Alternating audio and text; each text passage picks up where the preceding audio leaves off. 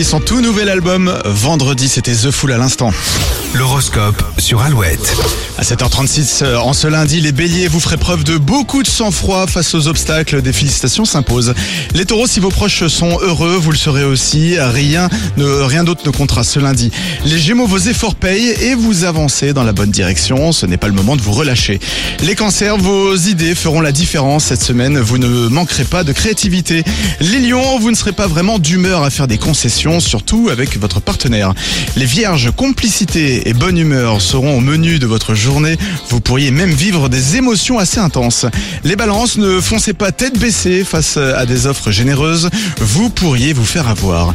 Les scorpions, vous serez plutôt discret, resterez concentré sur vos tâches.